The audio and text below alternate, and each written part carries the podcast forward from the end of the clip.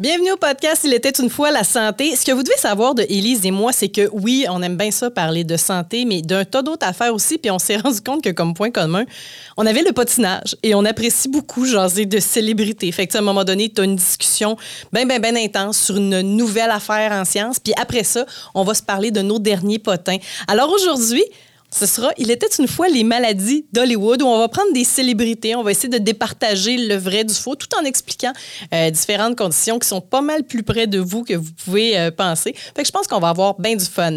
Je veux dire merci au docteur Steve Bernier, euh, grâce à qui on peut vous présenter ce podcast-là. C'est un spécialiste et un expert en implants dentaires. Vous avez un problème de dentation, puis là, c'est une dent, plusieurs dents, une bouche au grand complet. Ça fait des années que vous dites le partiel, ça suffit. Bien, il va être en mesure d'offrir les meilleures solutions pour changer votre vie par rapport à ça. Il est à la clinique Maestro. C'est à Lévis, à l'entrée des ponts. Vous avez besoin de plus d'informations, drstibernier.com. Disclaimer. Les propos tenus ne peuvent remplacer une consultation médicale et ne peuvent en aucun cas se substituer à l'avis d'un professionnel de la santé. De plus, les histoires présentées dans ce podcast sont fictives, quoique teintées de la réalité du monde médical. Il était une fois la santé avec Véronique Bergeron. Et docteur Élise Berger-Pelletier, urgentologue. Présenté par le docteur Steve Bernier, spécialiste et expert pour la pose de vos implants dentaires. Consultation sans frais, 88 835 58 58 ou docteurstevebernier.com. Bienvenue au podcast Il était une fois la santé. Docteur Élise Berger-Pelletier, urgentologue, comment tu vas? Ça va bien, Véronique Bergeron. Vous êtes euh, glamour aujourd'hui? Aujourd'hui, on a sorti les faux cils, les faux seins, le botox, les faux ongles, nos plus beaux atours, nos fourrures et nos paillettes. Oui, oui. Il y a juste les deux derniers qui cas, là, mais oui. Le rouge à lèvres? Oui. Parce qu'aujourd'hui, c'est Il était une fois les maladies d'Hollywood. On a décidé de se la jouer glam, d'ailleurs. Cheers. Cheers à, à Hollywood. À Hollywood et, Et au vedettes derrière, oui. Santé. Santé. D'abord, Oui. moi, avant de parler des, des vraies maladies d'Hollywood, Oui. je veux savoir ton opinion sur l'image qu'Hollywood renvoie du monde de la médecine depuis. Hier la première vraie série qui se déroulait dans le domaine médical? Je pense que oui. En tout cas, de- oui, avec ma mémoire d'homme, du moins, je dirais que oui. Il y a dû- en avoir d'autres avant, c'est juste que je m'en souviens pas. Peut-être, mais en tout cas, ça avait probablement pas eu la même ampleur que Ouais. celle-là a connue. Ouais. Au fil du temps, on a eu Grey's Anatomy qui perdure fait- encore et toujours. C'est presque comme euh, les feux de l'amour. Ça fait quoi, Oui. 18 16 ans? Je sais pas. Oui, cas, sauf que ouais. autres, c'est pas quotidien, mais oui, Oui. on rentre quasiment dans la longévité du soap. On a eu les Scrubs, on a eu Dr House que j'ai adoré. Oui. Euh, Il y en a, y en a un tas que je- euh, Chicago Hospital qui Oui, existe. des dérivés de Grey's Anatomy. Euh, Il y en a un qui est super bon ces temps-ci.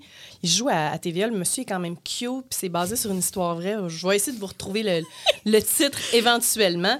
Mais c'est un, c'est un médecin qui est comme toi, là, qui veut sauver le monde, qui veut changer Ah, les c'est choses. pas celui qui est chef, là, puis qui Oui. met du monde à la porte, là? Oui. Oui, oui, oui, oui, oui, oui, ça va nous revenir peut-être ou pas, en tout pendant le podcast. C'est pas très grave. Mais qu'est-ce que tu penses de ce qu'on nous présente comme image? Écoute- y en a-tu des réalistes? Oui. non, en fait, il n'y en a aucune de très réaliste. Euh, je sais que la plupart de ces émissions-là ont des consultants médicaux. Là, fait qu'ils ont, des- ils ont des euh, infirmières, infirmiers, médecins, souvent pour les aiguiller sur la véracité de ce qu'ils racontent. Fait qu'il y a toujours un fond quand même de vérité. là, Je dirais pas non. Le problème, c'est que c'est ça. c'est que New Amsterdam! Ah, c'est ça. que ça allait me revenir. Exact, exact. Excuse. Exact. Puis c'est c'est pas le premier ministre qui avait tweeté qui écoutait ça à un moment donné, ou je sais plus trop. En tout cas, je me souviens d'une histoire. Euh, bref. euh, donc, il y a quand même un fond de vérité. Souvent, Dr House, pour vrai, sur les maladies, là, donc la, pour avoir, c'est une des rares que j'ai écoutées, euh, il y avait un fond, tu sais, c'était- très véridique, mais le travail hospitalier, le travail de médecin, c'est là où c'est à peu près jamais très réel. Euh, le- ils ont l'air d'avoir beaucoup trop de temps, en fait, règle générale. Tous. Est-ce que vous Oui, Frenchez tous autant dans tout un le hôpital? temps. On n'arrête pas de faire ça. Genre, les patients, c'est pas important au French. Puis c'est vrai que les pièces où tout le monde gère les scrubs, c'est là où vous allez avoir du sexe? Même chose. C'est Ouais. pas du tout un endroit commun où tout le monde passe. Donc, c'est tellement simple. Puis les salles de repos, c'est normal que vous dormiez tous dans des demi-lits, Oui. question de pouvoir vous coller serré. Exactement. Ça, c'est un reflet de la réalité à 100% Alors, Du cynisme, Oui. de l'ironie, du sarcasme. les gens qui me connaissent, j'en fais souvent. Euh, donc, puis, euh, sinon, euh, l'autre chose qui me dérange, en fait, souvent, c'est qu'il y a vraiment des gens qui pensent que c'est vrai. Fait entre autres, là, on, on, a fait un épisode, puis on a parlé de réanimation cardio-respiratoire, c'est que la personne meurt, elle est massée et elle repart en marchant, genre merci de m'avoir sauvé, docteur. non, ça arrive. Non, ça arrive pas comme ça. Puis il y, a ce bout-là là, de, de moi c'est ça, ça me dérange toujours. Fait que c'est pour ça que j'en écoute pas vraiment. Scrubs, par contre, que tu as nommé, ça, j'avoue que j'ai beaucoup aimé Pourtant, cette série. ça donnait dans l'humour, mais c'est quoi? C'est, qu'est-ce qui était représentatif? C'était le, le, côté humain du travail hospitalier. Tu sais, quand, puis la, la communauté hospitalière que, tu sais, moi, j'aime beaucoup. Là, le fait que c'est une grande famille.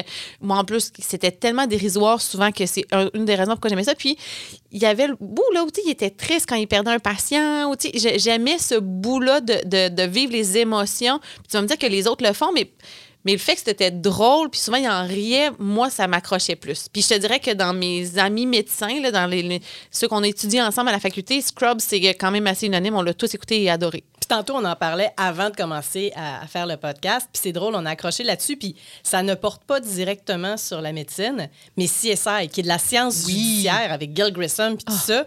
Je suis contente de savoir que toi, sur le plan scientifique, ça t'a allumé. Oui, mais j'avoue probablement que si j'étais une technicienne en scène de crime, je capoterais comme je capote quand je regarde Grace Anatomy. Mais encore une fois, le bout, la personne est morte de quoi? Quand on voyait le mécanisme du décès. Ah, c'était illustré en 3D en plus Exactement. De ça, ça c'était intéressant pour l'œil. Tout le volet aussi, quand c'était des poisons, puis c'était des morts par euh, des, des, euh, des, substances, puis tout ça, j'aimais. J'aime beaucoup la toxicologie. J'adorais ça. Puis même que j'ai commencé à écouter ça, j'ai débuté mes études en médecine, puis ça m'a suivi, parce que ça aussi, il y en a eu plusieurs saisons, ça m'a suivi toutes mes études. Mhm. Puis maintenant, ben, j'ai plus le temps d'écouter la télé. elle a des enfants, puis elle travaille, puis en plus, elle fait des podcasts avec moi. Donc là, on voulait parler des, des maladies d'Hollywood. Puis c'est peut-être un, un réflexe qu'on développe avec le temps, mais souvent, quand une célébrité annonce qu'elle est atteinte de quelque chose, je me demande, un, si c'est une vraie maladie, euh, si c'est un stunt publicitaire, si c'est. On, on, dirait qu'il y, y, a tout un aura autour de ça que hey, t'es malade. C'est comme quand une célébrité a un nouveau chum, une nouvelle blonde. Oui. Tu as l'impression qu'il y a un marketing qui est fait autour de ça. Fait qu'on va regarder quelques célébrités connues, oui. puis on va tenter d'analyser leur cas. Puis en fait, je pense que ce qui, ce qui fait que c'est difficile, puis c'est normal de se poser la question, c'est qu'il y a des vraies maladies, mais il y a toutes les médecines douces, les, nouvelles affaires un peu mhm. ésotériques que parfois euh, une vedette va publiciser. Oh, les ventouses. Exactement. ça, ça m'a traumatisé. Là, les espèces, ça te fait des, des bleus un peu partout. Puis là, tout le monde est là-dessus. C'est ainsi, je suis comme, hey, avant que tu me mettes des ventouses qui me font des marques dans le dos, là, on va repasser.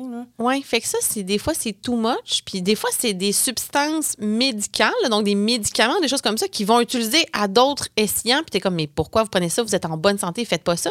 Fait que je pense que c'est pour ça que c'est compliqué de s'y retrouver. Fait que notre petit côté glamour fait qu'on regarde ça aujourd'hui. Je vais commencer avec une de mes chouchous. Oui. je pense que j'ai jamais entendu une de ses chansons mais Selena Gomez m'a conquis au fil du temps. Je trouve que c'est une, je vais dire une petite fille, mais c'est pas vrai. Je pense qu'elle est rendue fait vingtaine, là, qui a, somme toute, l'air quand même assez saine dans un monde de folie. Si vous n'avez pas regardé Only Murders in the Building sur Disney+, ah oui, c'est bon, ça. C'est écœurant. Ah. C'est avec euh, Steve Martin. Oui, ça a l'air vraiment bon. troisième acteur qui est un acteur canadien. Martin Shaw. Merci, Martin Shaw. On est bonnes ensemble, Martin Shaw, ça va bien.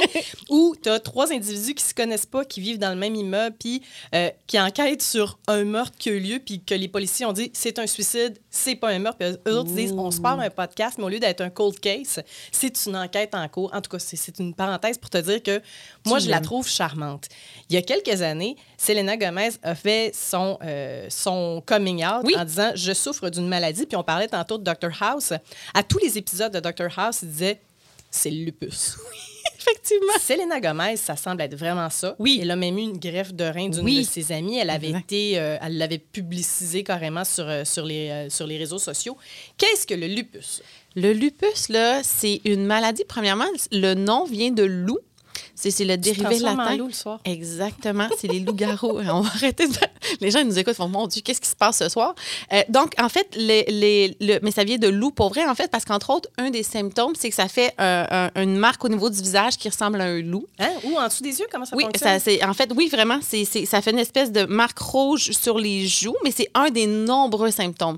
Le lupus, pourquoi Dr. House le citait souvent, c'est que c'est une maladie auto-immune. On a fait déjà un podcast sur le système système immunitaire.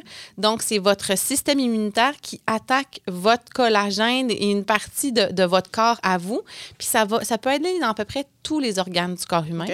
Donc, euh, les reins étant un classique. Puis, effectivement, il y, a un, il y a un certain pourcentage des gens qui vont avoir donc des problèmes de reins suite au lupus et qui vont même faire de l'insuffisance rénale. Donc, c'est-à-dire les reins vont arrêter de fonctionner. Et c'est là où, quand ça fonctionne plus, il y a deux options, les reins, la dialyse ou la greffe de rein. Et notre amie Selena a eu euh, une amie adorable qui avait un rein compatible parce que c'est pas si simple ça, greffer un Ça rein. Il faut bon que ça fit. Exactement. Et donc, euh, elle a un rein. Puis sachez que nos reins, là, sont dans notre dos, là. C'est le bas du dos quand on quand dit on a dit mal au rein. rein, oui. donc, mais, mais oui, donc c'est- c'est c'est à peu près le, le tiers, euh, la moitié du dos de chaque côté. Mais quand on greffe un rein, on le met dans le bedon. Donc, il n'est pas au On même change de endroit. place? Oui, effectivement. Quoi? Ben oui. Je savais pas. Oui, parce que c'est- compliqué anatomiquement, ouais. Mais bref, ça aussi, c'est une autre. C'est c'est merveilleux, les greffes. Quand on y pense, là, on donne le, le foie, les poumons, on peut greffer plein d'organes. Bref, ça me fascine à chaque fois que j'y pense. Donc, oui, c'est c'est le lupus, puis c'est ultra compliqué, c'est difficile à diagnostiquer. Est-ce que ça se traite ou tu dois juste vivre avec les conséquences de la maladie? c'est une maladie à vie, mais qui se traite, c'est-à-dire qu'on va donner des médicaments, puis c'est là où on rentre dans la merveilleuse famille des immunosuppresseurs. Puis en fait, on a entendu parler beaucoup d'immunosuppresseurs pendant la COVID, parce qu'on savait que si quelqu'un qui prenait des médicaments pour baisser son système immunitaire, ben, la l'attaque, COVID hein. était pire, souvent. Euh, donc, ouais, donc ça, là, les immunosuppresseurs, là, ça, c'est un, un marché florissant parce que on en a parlé dans l'autre podcast. no- nos maladies de système immunitaire sont de plus en plus fréquentes. On en a de plus en plus. Mais là, on a des médicaments de plus en plus efficaces, ciblés sur certains types de globules blancs pour justement arrêter qu'ils capotent puis qu'ils nous, nous autodétruisent. Donc, c'est pas tout le système immunitaire nécessairement qui va être euh, shut down, qui va être anéanti. Exactement. Par contre, vous allez prendre ça toute votre vie. là. Ce qui fait que quand c'est comme elle est quand même très jeune, là, Madame Gomez, là, donc euh, ça fait que il y a quand même des conséquences à prendre ça à long terme. Puis même chose quand on prend quand on a une greffe. Donc pour pas rejeter, donc on peut mettons si euh, demain matin je me fais donner un rein par euh, par euh, quelqu'un, par toi, tu sais, tout à fait. Euh, tout le reste de mes jours, je vais prendre des médicaments assez puissants pour pas le rejeter, faire un- un- ce qu'on appelle un rejet. C'est la même chose si on a des poumons ou un cœur ou quoi que ce soit. Fait que ça aussi, c'est une médication qu'on peut prendre toute la vie. Puis un greffon, soit dit en passant, ça, ça a une, une espérance de vie qui n'est pas aussi longue qu'un rein. Tu sais, Je veux dire, si moi je vis 100 ans avec mes reins, ben mes reins vont vivre 100 ans. Un greffon, c'est rare que ça va durer 100 ans. Fait que des fois, il va falloir même faire une deuxième greffe. Ah ouais. Mais tu sais, c'est quand même très, très long. Les reins, c'est ce qui dure le plus longtemps. là. Euh, foie, poumon, cœur, c'est c'est des espérances de vie beaucoup plus courtes. Fait que là, à ce moment-là, ils, ils se mettent sur une liste puis ils espèrent Ouais. encore une fois de trouver un donneur compatible. Arc! Oui, c'est hein? Moi, j'étais persuadée que c'était euh, Pour pour la vie. Oui, exactement. Non. Euh, fait que lupus, tu dis que ça prend, c'est difficile à diagnostiquer. Ben, c'est parce que c'est, on l'appelle, tu sais, on- je te disais que ça vient du loup, mais c'est aussi que, ça peut, ça peut apparaître de plein de façons. Donc, j'ai parlé des reins, euh, j'ai parlé de la peau. Ça peut atteindre plein d'organes dans votre corps, ce qui fait que faut, les, les, entre autres, les articulations, les arthrites lupiques, là, ça, c'est un classique. Euh, il y a une liste de, de symptômes qu'on a dans les livres de médecine, puis après ça, il y a des prises de sang pour confirmer tout ça. Puis souvent, ça prend de l'expertise.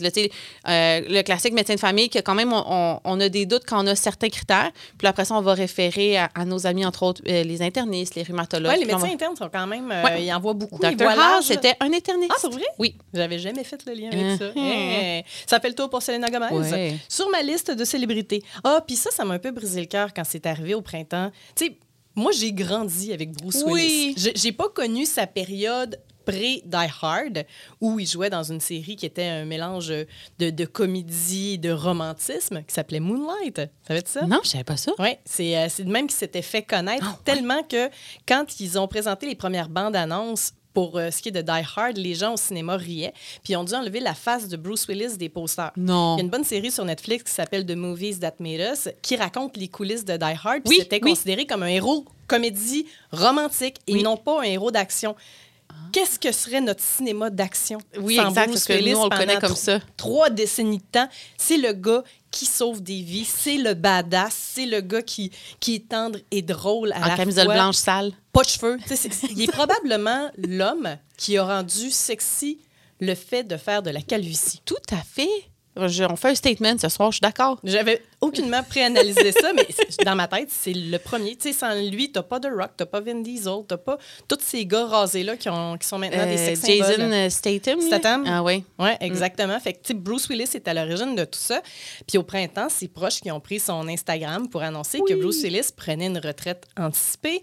Bruce Willis souffre d'aphasie. Et là, on est plusieurs à s'être garochés sur Dr. Google pour tenter de comprendre c'était quoi l'aphasie. Il n'est pas le seul à en souffrir. Au Québec, on a vu beaucoup, beaucoup d'entrevues avec José Boudreau qui a fait Oui, un AVC puis qui oui, vit avec vrai. la conséquence qui est Quelle l'aphasie. femme exceptionnelle, Vraiment. oui, effectivement. Puis elle a fait beaucoup de publicité pour Ouais. justement le pré- diagnostiquer précocement l'AVC, effectivement. L'aphasie, en fait, c'est pour nous, c'est pas une maladie, c'est un état. Donc, on- la personne Tu n'est n'es pas aphasique. Non, effectivement, ça va être de. Puis la, la cause numéro un, c'est l'AVC. C'est J'imagine ce que probablement M. Willis a fait, euh, mais je ne sais pas. Donc, mais c'est ça. L'AVC, c'est un classique. L'aphasie, c'est quand on n'est plus capable de parler. Ça, c'est merveilleux. hein. Le cerveau, vous le savez, je capote là-dessus. En fait, le- la partie de notre Vous cerveau. ne savez on- pas, mais Elise, elle a des petits cerveaux dans le formol chez eux parce qu'elle les aime et elle les collectionne. Hi, ça serait un petit peu bizarre. Ça serait vraiment creepy. Je suis pas sûre qu'on serait amis. non, effectivement. non, non. Bref, je- le- le- ce que je disais, c'est que la partie de votre cerveau qui, euh, qui contrôle le langage, c'est assez précis, en fait. Puis, quand on fait un AVC, donc, qu'est-ce qui se passe? C'est que le sang qui circule vers votre cerveau, il y a une petite artère, donc, qui va bloquer. Puis si c'est assez classique là, dans les AVC parce que c'est une des artères principales qui bloque malheureusement souvent, qui va aller irriguer la partie ou qui contrôle le langage. Ce qui va faire que l'aphasie, il y en a deux types. Il y a l'aphasie de Broca et l'aphasie de Wernicke. C'est quoi la différence? Grosso modo, si toi puis moi, on se parle puis je suis aphasique, tu vas pas t'en rendre compte. Pour la personne qui le vit, par contre, c'est très différent. Il y a une l'aphasie de Broca, c'est la personne n'est pas capable de dire le mot. Elle va voir le verre. Elle sait c'est quoi, comprend c'est quoi, mais le lien ne se fait plus. Oui, versus la facile de Wernicke, elle se- elle se le langage est comme perdu, fait qu'elle se rappelle plus que ça s'appelle un verre, fait qu'elle va dire chevreuil. Puis là, elle va être à pour elle, le chevreuil, c'est un verre. Exactement, c'est ça. Fait que ça, c'est. Puis le, le- le plus fréquent qu'on voit, c'est le premier. Donc, la personne qui comprend, qui essaie de le dire, puis qui n'est pas capable. C'est là où on peut faire une certaine réhabilitation. Parce que là, souvent, mais c'est très compliqué, c'est long, puis ça ne se regagne pas nécessairement tout le temps. Fait que c'est ça. Puis il peut y avoir d'autres causes que, que seulement euh, l'AVC. Il y en a quand même Il y avait des chocs à la tête aussi que j'avais vu passer. Exactement, les hémorragies, entre autres. Euh, donc, je sais pas qu'est-ce que Bruce a eu, malheureusement, mais, mais pour être un acteur, c'est pas pratique de pas parler. Puis c'est Jacques Demers aussi qui a ça. oui, c'est un AVC aussi, effectivement. Tellement verbomoteur. Là, ça doit être un, un deuil. Puis, dans le cas de Bruce Willis, puis je le sais, là, on parle de célébrité, puis je, je suis très au courant a des monsieur, madame, tout le monde, que c'est tristement leur réalité. Mais tu sais, quand tu as toute ta tête, tu es encore 100% fonctionnel, c'est dans tes interactions où, à un moment donné, tu as un blocage. Mon Dieu, que ça doit être difficile. Oui, surtout si effectivement là, la première forme, là, donc vous comprenez, mais vous n'êtes pas capable de vous exprimer, la frustration doit être assez intense. Dans ma- mes autres listes de célébrités, Oui. J'ai un plaisir coupable. Au début, je faisais juste ça quand j'allais en vacances. Ah oui? que les chaînes, tu sais, moi, j'ai pas le câble chez moi. Mhm. Fait que là, je finissais par tomber sur la fameuse chaîne I. Et là, j'écoutais en rafale de, des épisodes de Keeping, Keeping Up with the Kardashians. Ah oui, cette fameuse famille. Ouais. Puis au début, c'était comme Ah, mais je suis en vacances, c'est mon excuse. Puis là, après ça, j'ai trouvé des moyens détournés de le regarder chez nous. Ah, d'accord. Puis après ça, Disney Plus est arrivé avec sa nouvelle série Oui, des Kardashians. Puis en plus de ça, ils ont rajouté un documentaire de genre 51 minutes de ABC News là-dessus.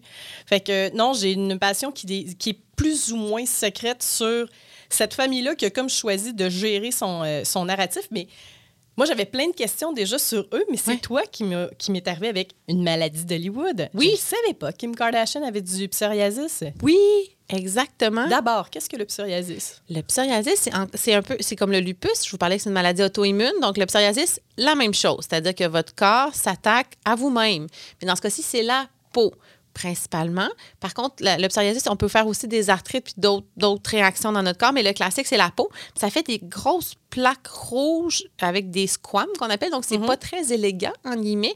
Puis même, c'est vraiment Il y en a qui comme... font ça dans le fond de la tête aussi. Exactement, oui, c'est un classique. Puis ça serait, encore une fois, au début, si c'est peu sévère, ça peut se prêter par des crèmes quand c'est seulement la peau, mais même principe, si ça fonctionne pas, on va aller avec les médicaments qui vont supprimer une partie du système immunitaire. Puis en fait, souvent, j'ai remarqué, puis je crois qu'il y a un lien, là, mais Kim Kardashian a souvent des gants. Tu sais, vous te rappelez, à un moment donné, elle s'était mis tout en noir pour je sais plus quel gala. Le Met Gala, il y a, je pense, deux ou trois ans. C'est ça. Puis je me suis posé la question. J'ai dit peut-être qu'elle a une crise actuellement puis elle veut vraiment pas se montrer le visage ou quoi que ce soit. Parce que, tu sais, veut, veut pas, elle a quand même l'image parfaite de la peau parfaite et du corps Non, non, parfait. est un filtre Instagram, ça en est euh, un peu décourageant, en fait. C'est ça. Fait que je, euh, je me suis vraiment posé la question. Puis, puis c'est drôle, hein, parce qu'entre autres, le, on peut faire des traitements aussi qu'on appelle des thérapies avec le- la lumière Mm-hmm. pour le psoriasis. Donc, ça aussi, c'est une autre thérapie. Mais ça prend encore une fois un suivi en dermatologie. Là, ça ne serait pas comme ça. Moi, je peux le diagnostiquer, mais souvent, je vais les référer au dermatologue. Fait que moi, Kim a ça. Mais euh, je sais que les Kardashians font aussi des choses plutôt louches dans, quand je te disais de, de traitements ésotériques. Là. En- euh, parlant des gants, en passant, vous porterez attention à la couverture du Sports Illustrated Oui. de, 2000 des- de 2022, là, l'édition des maillots de bain. Là. Elle est sur une des unes, puis elle a des longs gants couleur chair. C'est un peu louche. Suis-tu euh, Céleste Barber, celle qui fait les, les- qui fait les parodies de, de vedettes? Euh, c'est une humoriste euh, anglaise, australienne. I don't know. Mais euh, oui, c'est parce qu'en fait, elle prend des poses de. de- Puis, tu sais, dans le fond, c'est juste pour s'accepter comme on est. C'est un peu ça, ces blagues. Là. Puis, justement, elle a repris cette photo-là où elle a des gants d'hôpital avec son maillot de bain. tu sais, c'est une femme, là, elle a des, elle a des petits bourrelets d'amour. Tu sais, dans le sens qu'elle est, elle, elle est adorable. Dans ses mais elle est comme genre, elle est tellement drôle. Fait que j'ai vu ça justement ce matin, préparant nos affaires. Puis j'ai dit, oh mon Dieu, qu'elle est drôle. Bref. Les autres affaires des euh, Kardashian, euh, j'entends beaucoup qui prennent des bêta-blockers. Oui. Euh, la, la maman, Chris, euh, en prend, euh, Chloé, quand elle est nerveuse, en prend. Elle offre même à ses amis de prendre ses bêta-blockers. C'est quoi des j- à part Dieu, là, Seigneur. Puis peut-être dans un ou deux films un peu weird, j'avais jamais entendu ça.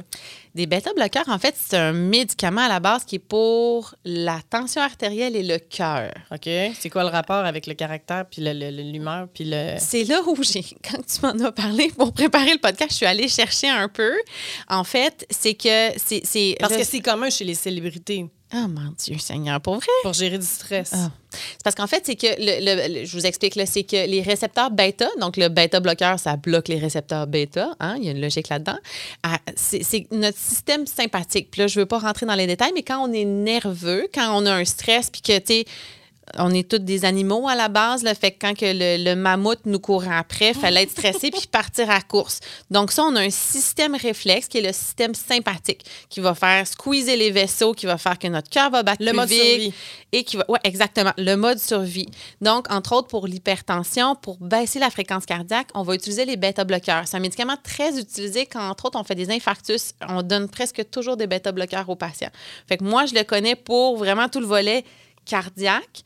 Euh, une jeune femme qui va faire des palpitations puis qu'on va y trouver des petits troubles électriques pas dangereux mais désagréables. Des on peut arythmies. Exactement. Qui sont, parce que des arythmies, il y en a des méchantes, il y en a des pas méchantes. Quand c'est des pas méchantes, on peut donner des bêta-bloqueurs. Puis là, en regardant euh, pourquoi ils prenaient ça, c'est que, comme je te disais, c'est, ça bloque le système sympathique nerveux. Mais elles le prennent vraisemblablement pour couper ce- cette- ce- ces nerfs-là qui servent à gérer le stress. Mais c'est pas vraiment reconnu. Là. En psychiatrie, personne ne prescrit des bêta-bloqueurs. Mais comment ils font pour mettre la main là-dessus? Des médecins qui le prescrivent? Ben, tu sais, c'est un peu comme le médecin de Michael Jackson. Tu sais, je pense que malheureusement, euh, la licence de pratique euh, Il y en a est des pas égale pour tout le monde. Exactement. Si le carnet de chèques est assez lourd, il y en a qui ont plus de... Puis écoute, quand tu me disais, genre, que puis là, j'ai lu des articles où effectivement, là, je sais plus qui en prend, puis ah non, faites pas ça, donnez. Parce que, tu sais, c'est dangereux, en fait. Là. Les, Ben, les c'est jouer avec ton cœur. Puis Puis oui, pas dans le sens, euh, oh, tu Euh, joues avec mon cœur, ça n'a rien à voir, là. ça peut arrêter le cœur. Ah. Oh, je veux dire, à chaque année, il y a des gens qui décèdent de prendre des bêta-bloqueurs. Fait que c'est une médicament, un médicament qui, qui est quand même à haut risque. Il ne faut pas prendre ça n'importe comment. Fait que si vous avez de l'anxiété ou quelque chose comme ça, on va, on va vous donner d'autres choses, pour Mais vrai. Ça me fait capoter. C'est une série de télé-réalité qui est consommée par des jeunes, puis par par beaucoup de monde. là. C'est un contrat qui a coûté une fortune à Disney parce qu'il y a beaucoup de gens qui, qui les suivent. Puis ils parlent de ça comme si, mettons, ils prenaient, je sais pas, au moins, euh, des suppléments pour dormir qui ne sont pas sous prescription. là. Je serais curieuse de voir, tu sais, mettons, l'équivalent du collège des médecins, mais américain, tu sais, comment... Parce que pour vrai, c'est un peu dangereux, pas Joe. L'autre affaire que j'ai remarqué, puis ça aussi, j'ai un peu. En fait, je voulais savoir qu'est-ce qui se passait. Oui. Il y a une des sœurs, Kendall, celle qui est mannequin. Oui. Elle est amie avec la femme de Justin Bieber, Hailey. Puis les deux sont amis-amis, sont dans un salon. Là, tu as plein de. probablement des infirmiers et infirmières en petit polo avec un logo de la NFL dessus. Et elles ont des solutés euh, de brancher. Puis là, euh, Kendall est en train de dire J'ai eu la COVID, je suis encore fatiguée. Et là, l'autre de dire Est-ce qu'il devrait mettre plus de vitamine C dans ton NAD Qu'est-ce que c'est ça? Puis pourquoi ils ont des solutés? Puis euh, ça, ça arrive de où, ça? Ça aussi, c'est vraiment ésotérique. Là, ça aussi, je suis allée chercher. C'est la première fois que j'entendais parler, puis j'ai pas la chance d'écouter Keep Up with the Kardashians. Fait que là, je suis allée voir. Puis là, effectivement, c'est une grosse mode à Hollywood. Les solutés en général? Les là? solutés NAD là, que tu me parles. Puis c'est probablement le NA. euh, c'est, ça a un, un nom long comme ça. C'est nitride acido, machin, machin. Là. Mais bref, du NAD, du NAD ouais, c'est une enzyme qu'on a dans toutes nos cellules qui dégrade, en fait, on s'oxyde dans la vie, puis s'oxyder, ben, ça fait qu'on vieillit, puis ça fait que, c'est- bon, c'est pas l'idéal, mais c'est un phénomène naturel. Puis ça, entre autres, ça permet de moins s'oxyder. Fait que là, la nouvelle mode, en fait, il y avait ça en pilule avant, le NAD. Mais là, la nouvelle mode à Hollywood, c'est de se le faire donner en perfusion parce que ce serait plus efficace. Et là, c'est là où je disais que c'est le remède miracle de toutes les vedettes. C'est quoi? C'est la fontaine de jouvence? La fontaine de jouvence, ça donne de l'énergie, ça permet de se réhydrater quand on a une grosse soirée au Met Gala. OK, parce que les- ou- se réhydrater, ça, on l'avait vu des, des rockstars en tournée qui Oui. l'échappaient pour être fonctionnels le soir même de spectacle. Tu voyais qu'ils s'hydrataient Oui, par perfusion. mais ça, c'est comme moi, quand je donne un soluté à quelqu'un qui a une gastroentérite puis qui est très déshydraté, tu sais, je vais y mettre c'est de l'eau salée, en fait, littéralement, qu'on donne intraveineuse. C'est plus rapide que, surtout si vous avez mal au cœur, vous n'êtes pas capable de vous hydrater. Donc, ça, on fait ça à tous les jours, des milliers de fois par jour partout au Québec. Mais ça, la substance NAD, ça, c'est nouveau. Ce qui est intéressant, par contre, c'est comme, où est le fondement scientifique? Puis je lisais des études des années 90 qui avaient essayé ça, entre autres, des traitements pour le Parkinson puis tout ça. Ah oui? Oui, parce qu'entre autres, quand je te parlais d'oxydation, tu sais, c'était vraiment, là, je voyais maladie d'Alzheimer, Parkinson. Parce qu'il y a des mais- dégradations de cellules. Exactement, mais c'était en comprimé. Puis là, j'avais, j'ai vu après des études sur des thérapies intraveineuses, mais c'était des études de piètre qualité scientifique. Donc, présentement, là, comme docteur, moi, j'avais jamais vu ça. Je, peut-être que ça existe au Québec, mais je ne crois pas. Je suis même pas sûre que c'est approuvé. De toute façon, Santé Canada, ça, j'avoue que j'ai pas vérifié. Euh, fait que clairement, encore une fois, un peu de, de l'ésotérisme hollywoodien. Puis là, le problème qu'on a quand ça arrive, là, c'est qu'après ça, des fois, les gens viennent nous poser la question, puis ils veulent en avoir aussi. Puis je suis comme, non, non, non, non, non, on Vous comprenez pas, pas, c'est pas la vraie vie. Puis Exact. pas, Et puis c'est euh, très dispendieux. Là, je voyais, c'était entre 500 et 700 dollars la poche. Hein? Pour un traitement intraveineux. Puis ça, c'est sans compter l'infirmière avec le truc effet que tu me parles. Tu sais, il faut payer son salaire. Puis ça fait que non, c'est c'est assez fascinant. Non, fait que ça, ça fait le, le tour de, de- de- de ma famille euh, Kardashian. Oui, je vais continuer à le regarder parce que je perds mon temps. Quoi qu'on est un... on n'est pas si loin parce qu'on est à peu près dans, dans le même univers. Gigi Hadid. Oui, qui est elle- une autre bonne amie de cette gang. C'est toute dans cette gang-là. Oui. C'est une mannequin. Elle et sa sœur, c'est des mannequins. C'est Oui. des filles de Yolanda Hadid qui était mannequin aussi dans les, euh, les années 90. Et elle, il y a quelques années, a dû faire une sortie parce qu'elle se faisait pointer du doigt comme étant trop maigre. Et elle a dit qu'elle souffrait de la maladie d'Hashimoto. Oui, Puis je me suis franchement posé la question est-ce une vraie maladie? Est-ce une Oui. vraie condition? Oui. Qu'est-ce que c'est ça, Ça, c'est une vraie, c'est une vraie maladie. C'est une thyroïdite d'Hashimoto. Donc, c'est une réaction auto-immune. On est encore dans la maladie Mhm. auto-immune. Donc, c'est votre corps qui va essayer d'aller détruire votre thyroïde. C'est quoi la différence avec l'hypothyroïdie? L'hypothyroïdie peut être de plusieurs causes. Puis la thyroïdite d'Hashimoto est la cause la plus fréquente, en fait, chez les femmes d'hypothyroïdie. Euh, Quand, c'est des, euh, quand on fait de l'hypothyroïdie, on ne va pas nécessairement aller chercher les- la, la- la cause. Des fois, tu sais, c'est- On, va, traite. Exactement. Dans ce cas-ci, en fait, c'est souvent c'est qu'il y a des- d'autres signes cliniques parce que souvent ils vont enfler, ils vont avoir un goitre au début, donc on va voir une espèce de bosse apparaître dans le cou puis tout ça, puis éventuellement la thyroïde fonctionne moins bien, puis il va falloir suppléer comme une hypothyroïdie normale. Quand on fait de l'hyp- l'hyperthyroïdie, là, on peut maigrir, en fait, là, euh, de façon importante, parce que notre thyroïde, l'hormone de la thyroïde, en fait, euh, est beaucoup pour s'auto-réguler dans notre corps. Si ça fonctionne trop, ben effectivement, on va perdre du poids, parce qu'on va comme être un peu euh, surexcité en c'est un dans- métabolisme qui est plus ex- exagéré? Qui euh, Tout à fait, tout à fait. Métabolisme exagéré, c'est le bon mot. Puis, donc là... À force de te côtoyer, j'utilise des beaux termes. Tellement, là. Puis, donc, mais c'est ça. Après ça, une fois hypothyroïdie, puis là, c'est là où c'est plus ou moins vrai ce qu'elle a dit, c'est qu'une fois qu'on est en hypothyroïdie, ça fait pas perdre de poids. On n'est pas mince à cause qu'on est hypo- hypothyroïdienne. On va prendre du synthroïde, puis on va être euthyroïdienne. Donc, notre thyroïde va être bien correct. Ça change plus rien. Exactement. Oui, fait que c'est ça la maladie d'Hashimoto. Bon, ben d'accord. Puis elle a un nom cool, je l'aime. Oui, quand même un nom cool. Maintenant, tombons dans les affaires louches. Et là, j'ai dû écrire les notes sur ma feuille. Maladie de Lyme. Oui. Voici les vedettes. C'est pas une liste exhaustive, je les ai pas toutes Je notées. vais prendre une gorgée pendant ce temps qui disent souffrir de la maladie de Lyme. Justin Bieber, Avril Lavigne, Amy Schumer. J'ai l'impression de présenter un gala puis de nommer tous les invités ou les présentateurs qui vont être là dans la soirée. Ben Stiller, Shania Twain, Kelly Osbourne, Alec Baldwin et plusieurs autres. Il y avait beaucoup de Canadiens quand même dans ta liste. On est-tu plus à risque? C'est quoi? Ben non, il y en a moins au existe- Hein? Canada que dans le Sud. En fait, ce que, le problème de la maladie de Lyme décrite par les- la, la communauté hollywoodienne, c'est la maladie de Lyme chronique. C'est là où la communauté scientifique, présentement, il y a un gros débat sur la maladie de Lyme chronique.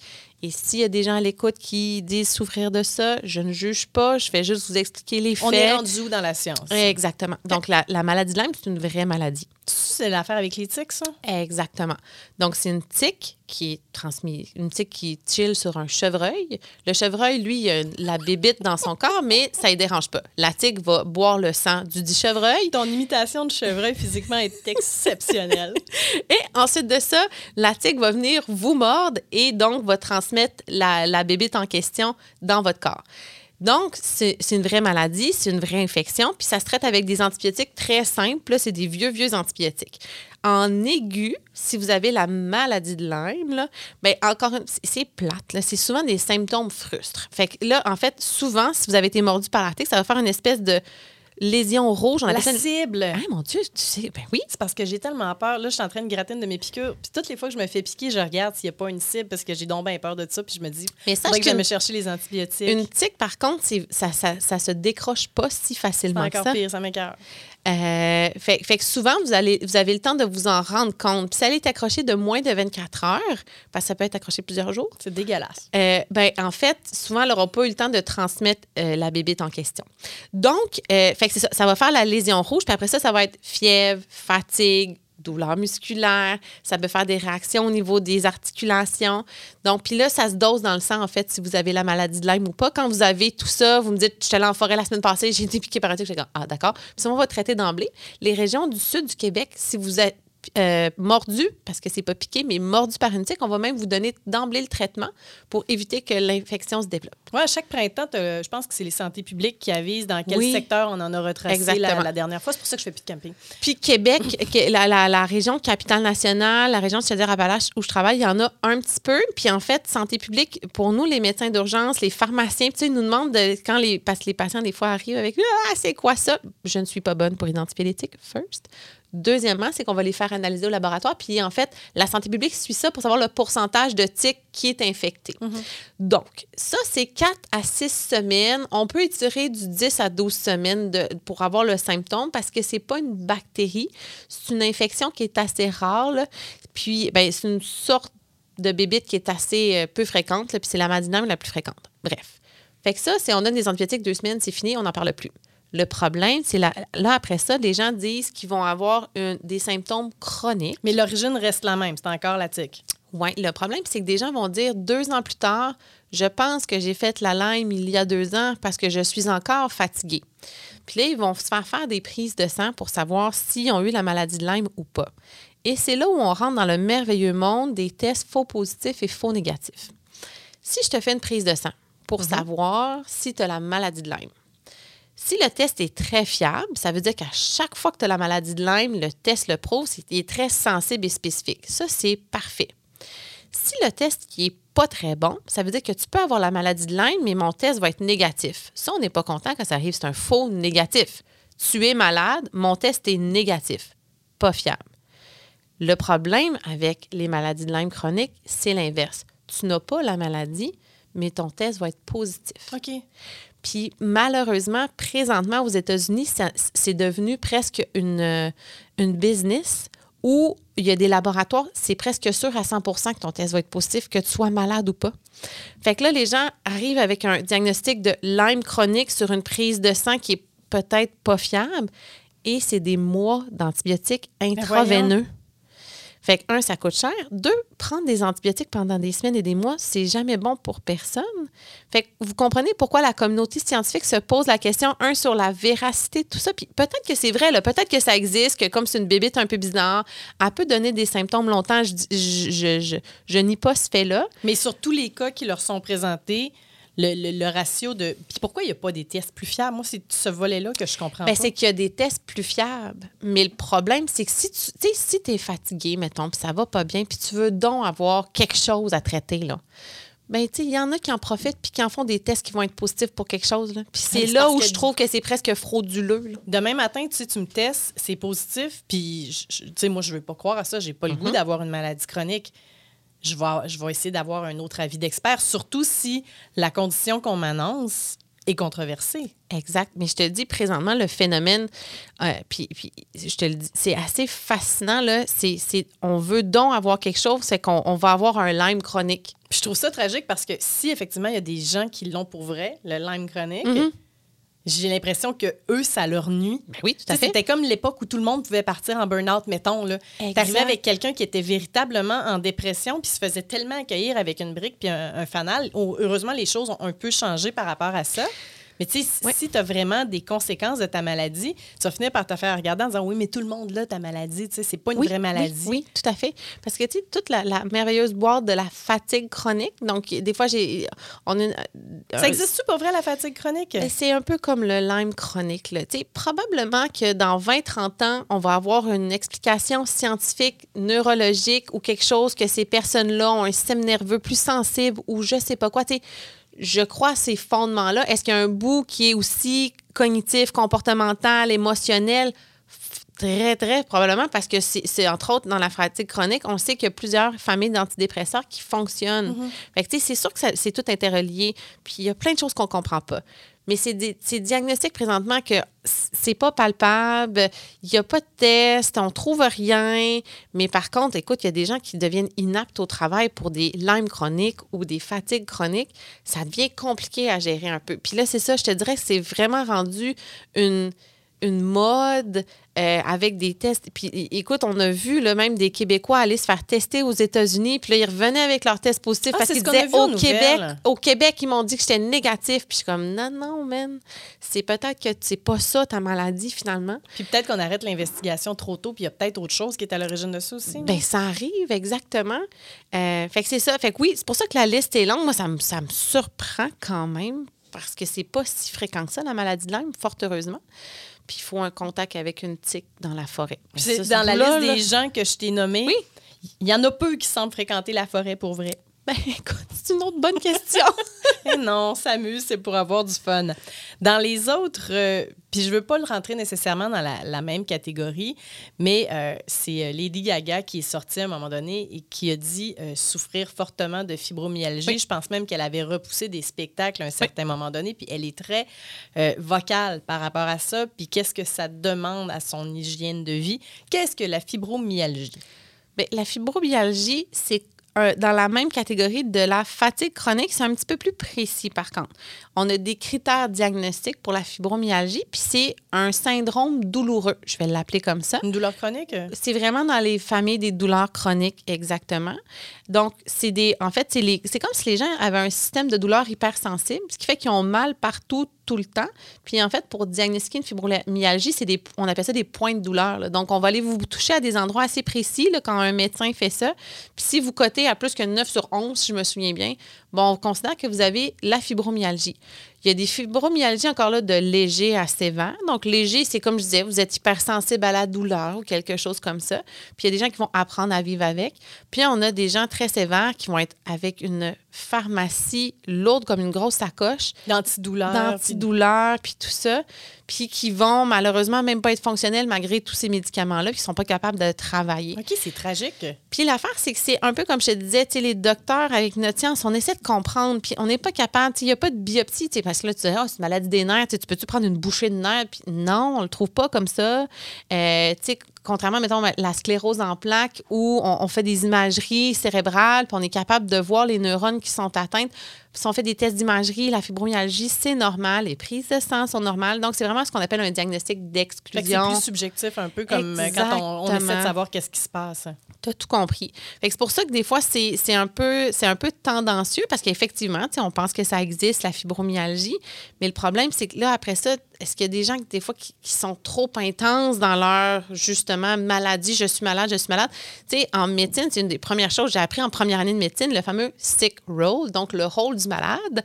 C'est-à-dire que tu si j'ai. Mes enfants, c'est le meilleur exemple. Quand ils sont malades, tu maman s'occupe d'eux, puis sais, je leur mets du VIX quand ils sont congestionnés. Le fait d'être malade, on le sait que quelqu'un va prendre soin de nous. Fait que là, des fois, on essaie de voir dans les comportements de certains malades s'il n'y a pas ce fameux gain secondaire-là. Tu sais, je suis malade, ma famille, le réseau va s'occuper de moi. C'est comme l'inverse du, euh, du syndrome de Munchausen où tu de rendre quelqu'un malade pour pouvoir t'occuper de cette personne-là. Oui, exact. Puis je dis pas que les gens qui ont la fibromyalgie ont ça, c'est pas ça du tout. On l'a vu dans on le voit dans plein plein d'autres pathologies puis plein d'autres maladies, mais des fois on se pose la question. Dans, certaines, euh, pour certaines maladies qui sont plus difficiles à prouver. C'est ça. Puis, puis encore une fois, je juge pas. Puis on a des gens qui ont l'air de souffrir tellement de ça. Puis tu sais, Lady Gaga, qui, qui- puis là, c'est ça. Là, c'est des fois, entre autres, les gens, pour gérer leur sensibilité à la douleur, ils vont se donner des régimes draconiens alimentaires, euh, des thérapies de bain. Puis Elle, c'est les bains de glace après des concerts, Hey, puis elle met des photos sur les réseaux sociaux. Ben c'est ça, mais écoute, euh, ça doit pas être trippant. Là, ils doivent quand même, c'est physique un Ben, spectacle. là. je, dans- je- je me dis, pour que tu te donnes ce mal-là pour soulager ta douleur, Ouais. j'imagine que tu dois avoir de la douleur à l'origine. Ben c'est ça, c'est subjectif la douleur. Hein? Quelqu'un qui se casse le bras, il y en a un qui va avoir un peu mal, d'autres beaucoup mal, puis c'est le même bras cassé. Fait on que- n'est pas capable d'expliquer pourquoi. Ben, c'est ce que je te dis, c'est que je pense qu'on n'est juste pas rendu là dans notre médecine moderne puis notre compréhension. Puis à un moment donné, tout ça, fatigue chronique, fibromyalgie, maladie de Lyme chronique, à un moment donné, on va faire Ah, c'était à cause de ça. On n'est juste pas rendu On va là. trouver la réponse, tout à fait. Dans nos autres dossiers, euh, tu voulais qu'on jase des vedettes mortes. Ouais. Puis moi, j'ai toujours une espèce de choc quand j'ai des artistes qui décèdent que j'aime beaucoup. Puis là, tu as tout le temps la première question. Est-ce que c'est un suicide? Non? OK, fine. Il y avait quoi dans la pharmacie? Tu sais, quand c'est des décès qui sont subis, puis tu sais, je parle pas, mettons, on aime toutes les deux beaucoup David Bowie qui a caché son cancer à absolument Oui. tout le monde, a pris le temps de faire un album, par même de ça dans son album. Paf, du jour au lendemain, ciao, bye, plus de David Bowie, mais tu le sais qu'il a combattu une maladie. À l'inverse, tu vas avoir un Prince, tu vas avoir un Tom Petty, tu vas en avoir d'autres du même genre que tu pensais en santé, puis que finalement, les rapports toxicologiques sortent, c'est une pharmacie au grand complet qu'il y avait dans le corps. Exact. Euh, Prince, c'était ça. Heath Ledger. euh, Ouais. ouais, c'est, c'est- fait que y a- Ils il appellent ça des surdoses accidentelles. Ouais. Puis en fait, parce que c'est quand même, il y a beaucoup de cas connus. Puis c'est là, je voulais en parler parce que, tu sais, bon, j'ai glissé mot sur euh, le médecin de, de Michael Jackson. C'est le propofol, hein, Michael Jackson? Oui, mais ça, c'est une médicament, c'est un médicament qu'on utilise en anesthésie. Donc, quand vous êtes endormi au bloc opératoire, on va vous donner du propofol, en fait, pour vous endormir. Fait que le médecin de Michael Jackson donnait ça pour qu'il puisse s'endormir parce qu'il n'était plus capable de dormir sans ce médicament-là. C'est capoté quand je pense. Là, il devait tellement souffrir, pauvre petit cœur. Bref. Non. Mais, et là, non. Hum, non, Michael Jackson puis ma sympathie, ça arrivera pas. Ah, bon, d'accord. Mais je- en tout cas, ça pour dire que du point de pas dormir sans propofol, pour moi, ça me fascine. C'est, c'est le bout qui me fascine. Mais après ça, toutes les autres vedettes qui sont. c'est- puis, ah ben, Marilyn Monroe aussi, Ouais. c'est ça, en fait, quand j'y pense. C'est que là, ils se font prescrire des médicaments pour, tu sais, insomnie, dépression, euh, euh, euh, migraine, C'est des cocktails. hein. douleur chronique. Et là, c'est de prendre tous ensemble. Souvent, c'est mélangé avec l'alcool. Mhm. Et en fait, il faut vous savoir que la plupart de ces médicaments-là, quand vous les combinez, c'est c'est pourquoi les gens vont en décéder, c'est qu'ils vont arrêter de respirer. Le cerveau va s'endormir tellement profondément. Le réflexe de la respiration, là, c'est la dernière chose qui disparaît, OK? Parce que même quand le cœur arrête de battre, on peut voir des fois la personne prendre un ou deux derniers voyons. respires parce que le, cer- c'est- c'est- le cerveau a encore un petit peu de sang, puis là, oups, on va avoir une respiration avant le décès. C'est son, son, son réflexe. On parlait de Oui. survie tantôt Oui. là, avec le, le système sympathique. C'est ce réflexe le de réflexe, survie. c'est un centre, c'est un point dans le cerveau, c'est la dernière chose qui va s'éteindre. Fait que pour que les médicaments fassent éteindre ce réflexe-là, on s'entend que c'est intense. Fait que c'est c'est ça qui se passe dans la plupart des cas de décès de surdose accidentelle. Euh, c'est c'est un mélange de plein de médicaments qui ont tous un effet sur ce, ce réflexe-là et qui endort trop profondément. Puis la personne va s'endormir, mais elle va jamais se réveiller parce qu'elle va arrêter de C'est respirer. donc bien tragique. C'est tragique, hein? Parce que, tu sais, souvent, je me posais la question à savoir si c'était conscient comme choix. Ben, S'il n'y avait fois, pas oui. eu un- un- une espèce de, de cocktail qui avait été pris en trop grande quantité parce que tanné, parce que dans un mauvais état d'esprit, puis ils ont accès à ça entre entre leurs mains. Là. Ils ont accès à leur pharmacie, ils ont eu toutes les prescriptions nécessaires. Euh, souvent, il y, a- y un- il y a un livreur qui est au bout du fil, puis on, on parle de produits légaux dans oui. ces cas-là, Oui, c'est là. prescrit par un médecin, tout à fait. Malgré que je vous dirais qu'il y a tous ces médicaments-là, là, que c'est sur le marché noir aussi. Fait que, des fois, c'est prescrit, des fois, c'est pas prescrit. Ah, mais il y a des médecins qui avaient été poursuivis aux États-Unis euh, en lien avec des, euh, des prescriptions de ce type-là. Oui, parce que c'est illégal d'être un pusher légal, là, dans le sens que je peux pas te donner une prescription de 50 comprimés de médicaments quelconque pour la douleur. Sais, j'ai pas le droit de faire ça, je vais perdre mon permis, puis j'espère bien que je vais le perdre. là. Euh, donc, le- c'est une bonne question, Véro, parce que je te dirais que la limite, est- des fois, elle est, très, elle est très mince entre le geste accidentel, donc j'ai pris de l'alcool, j'ai pris trop, j'ai pris, j'ai pris deux fois les doses parce que je voulais vraiment dormir à soir, puis malheureusement, je me réveillerai pas, versus je suis triste, je suis pas bien, je suis en souffrance, puis j'ai pris trois fois la dose, puis je me suis pas réveillée non plus. Fait que des fois, le geste suicidaire, c'est là où, dans les prises de sang, on le saura jamais, s'il n'y a pas de lettre de suicide, s'il n'y a rien qui accompagne ça. Dans le cas de Michael Jackson, ce qui était particulier, puis tu me corrigeras si je me trompe, mais c'est pas lui qui prenait son propofol. C'est impossible. C'était injecté par une autre personne. Le propofol dure 5 minutes à 10 minutes dans le sang. Donc, il faut que ce soit une perfusion. Il faut que tu aies un, comme on parlait de cathéter Ouais. là, avec les Bieber et Kardashian, il faut qu'il y ait un soluté, puis que le propofol, il y a un, euh, on appelle ça un drip en bon anglais, là, mais qu'il y ait une perfusion. Fait que parce que sinon, tu- dès que la perfusion arrête, tu vas te réveiller cinq minutes après. là. Donc, c'était ce qui était tragique, en effet, c'est que le médecin de. Mais ça aussi, c'est quand même fascinant, devait surveiller toute la nuit Michael Jackson avec sa perfusion pour qu'il puisse respirer, mais dormir en même temps. Sérieusement, parce que j'utilise le propofol en sédation à l'urgence. Ça, c'est toujours sous supervision? Écoute, on est six autour de la personne. Là. Puis moi, je suis très, très, très exigeante. Puis je fais très attention. Souvent, je vais donner une plus petite dose pour voir l'effet sur la personne. Puis je vais en ajouter. Parce que je veux pas qu'elle arrête de respirer. Mais non, et puis rendu à un certain âge, des médications sédatives. Oui. Mais tu mettons, quand tu te fais enlever des dents de sagesse, tu es obligé d'avoir un moniteur cardiaque quand tu es passé oui, 40 exactement. ans. Tu as une infirmière qui est formée en soins critiques, qui est toujours à côté de toi au cas où. Tu sais, c'est vraiment... c'est... En tout cas, je, je trouve qu'ici, on semble faire très, très, très C'est une attention à science. ça. C'est ça, tu sais, les, les anesthésistes sont les spécialistes de tout ça. Nous, les médecins d'urgence, on a une formation, puis les infirmières de soins critiques, les infirmières d'anesthésie, les inhalothérapeutes, on est, c'est, des grosses formations. Fait que c'est pour ça, moi, je te dis, là, ça avait frappé mon imaginaire, mais je dis, mais qu'est-ce qu'ils ont fait?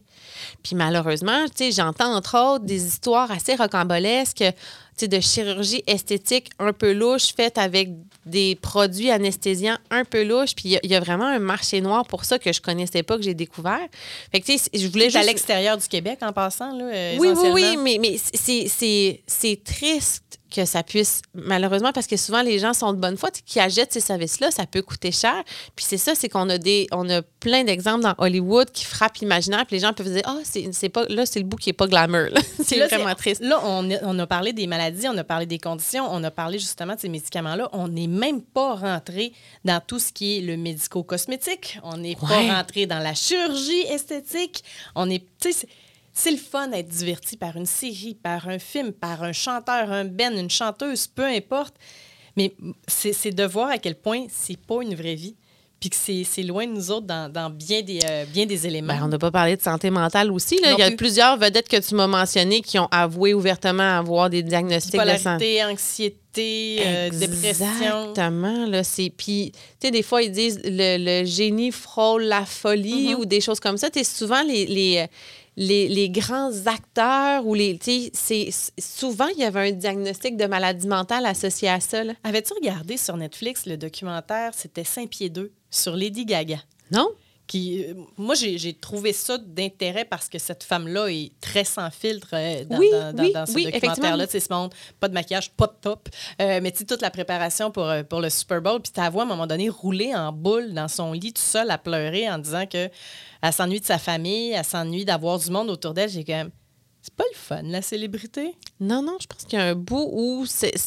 Puis d'être proche de ses émotions, tu sais, elle a quand même joué des, des rôles aussi au niveau. euh, au- dans les films, tu sais, chanter. Je... Fait Tu sais, quand je te, parle, je te parlais d'hypersensibilité avec la Ouais. fibromyalgie, tu sais, je pense qu'il y a aussi peut-être une hypersensibilité Générale. émotive, Ouais. exactement, de, de, de, de ces grands artistes-là. Euh, fait que non, je ne l'ai pas écouté, je vais écouter ça. Mais Non, moi aussi, Lady Gaga. Ben, c'est comme c'est comme ce qu'on parlait du début, genre Grace Anatomy, puis tout ça, je sais comment ah non, je veux sortir de ce monde médical, mais c'est quand Mais même quand on tombe intéressant. dans les documentaires, on se rapproche un peu de la vraie vie. Puis encore, encore là, je comprends que c'est trafiqué. Je comprends que mes Kardashians, Ouais. tout est trafiqué. Je prends rien. Tu sais, le- les fameux filtres Instagram, je le sais que maintenant, ça s'applique plus juste aux photos, ça s'applique aussi aux histoires, ça s'applique Ah aux narratifs de quand ils nous racontent leur vie. T'es-tu là, là, j'ai l'air de la fille genre toute naïve qui vient de perdre toute j'ai perdu ma Non, virginité Tout de est rendu de- arrangé. On Ah, nous vend vrai. des vies parfaites Mm. qui sont refaites de A à Z, comme probablement des fesses de Kardashian, j'imagine. Je peux pas croire. tout à fait. Mais je, je trouve ça passionnant. Puis, y a- on aurait pu aller à plein d'autres places. Savais-tu ça que Tom Hanks avait du diabète de type 2, toi? Parce que Brett Michaels de Poison, c'est du diabète de type 1. Oui, Brett Michael, je savais ça, parce que le diabète de type 1, ça aussi, c'est une maladie auto-immune. on, est beaucoup là-dedans. Donc, c'est votre pancréas qui s'autodigère puis qui, qui sécrète plus d'insuline. Puis ça, c'est une maladie qui me fascine, en fait, parce que, un, l'insuline est une découverte euh, euh, canadienne récente, ça a été découvert à Toronto. Euh, ça fait un petit peu plus que 100 ans. On a fêté le centième il n'y a pas si longtemps. Mais un jour, il faudra se pencher là-dessus. là. puis c'est une maladie mortelle avant, là. Tu veux dire, le, le- le corps ne peut pas vivre sans insuline. Puis c'est, en fait, le classique, c'est, diagnostiqué à l'enfance. Fait que tu voyais ton enfant mourir dans les- l'espace de une à deux semaines. Mais tu sais, maintenant, avec un diabète de type 1, Tu peux être une rockstar. Une rockstar. Il y a maintenant, il y a des pompes, des ordinateurs qui donnent de l'insuline comme ton pancréas peut donner. Écoute, la technologie a tellement avancé. Mais oui, ça, je le savais que tu pouvais être une rockstar et avoir un diabète de type 1. Puis il y a des, des, euh, entre autres, des, il y a un joueur de hockey aussi qui a un diabète de type 1 parce que Oui, le, sport, du Canadien. le, le sport, c'est très exigeant sur toute la glycémie. Puis ça fait que moi, ça m'impressionne pour vrai. Parce que rockstar aussi, quand même, c'était, c'est, c'est- ça a l'air d'être un bon effort physique. Un jour, on aura l'opportunité de se reparler en long et en large du, euh, du diabète parce qu'il y a beaucoup de gens qui en souffrent ou Ah, que leur entourage oui. en souffre aussi. Fait que je pense que ça pourrait être bien intéressant de se reparler. Écoute, on est rendu, on a une lancée de sujets. Là, on en a pour quelques années, d'après Voilà. moi. Hey, je bois ça. Hey, C'était bien that. fun de parler d'Hollywood. Euh, vous avez des questions, des idées Oui. de sujets euh, c'est doc à commercial blvd.fm pour nous rejoindre, Élise et moi. Faire preuve de part de vos commentaires. C'était bien le fun, encore une fois, de te jaser. Alors, euh, on se parle d'Hollywood euh, une autre fois. On va continuer à patiner en deux. Super! Comme on dit, on va se coucher moins niaiseux. Soyez là la semaine prochaine pour une nouvelle édition d'Il était une fois la santé. Présenté par le docteur Steve Bernier qui vous offre l'extraction de vos dents de sagesse dans un environnement chaleureux et sécuritaire. Visitez drstevebernier.com.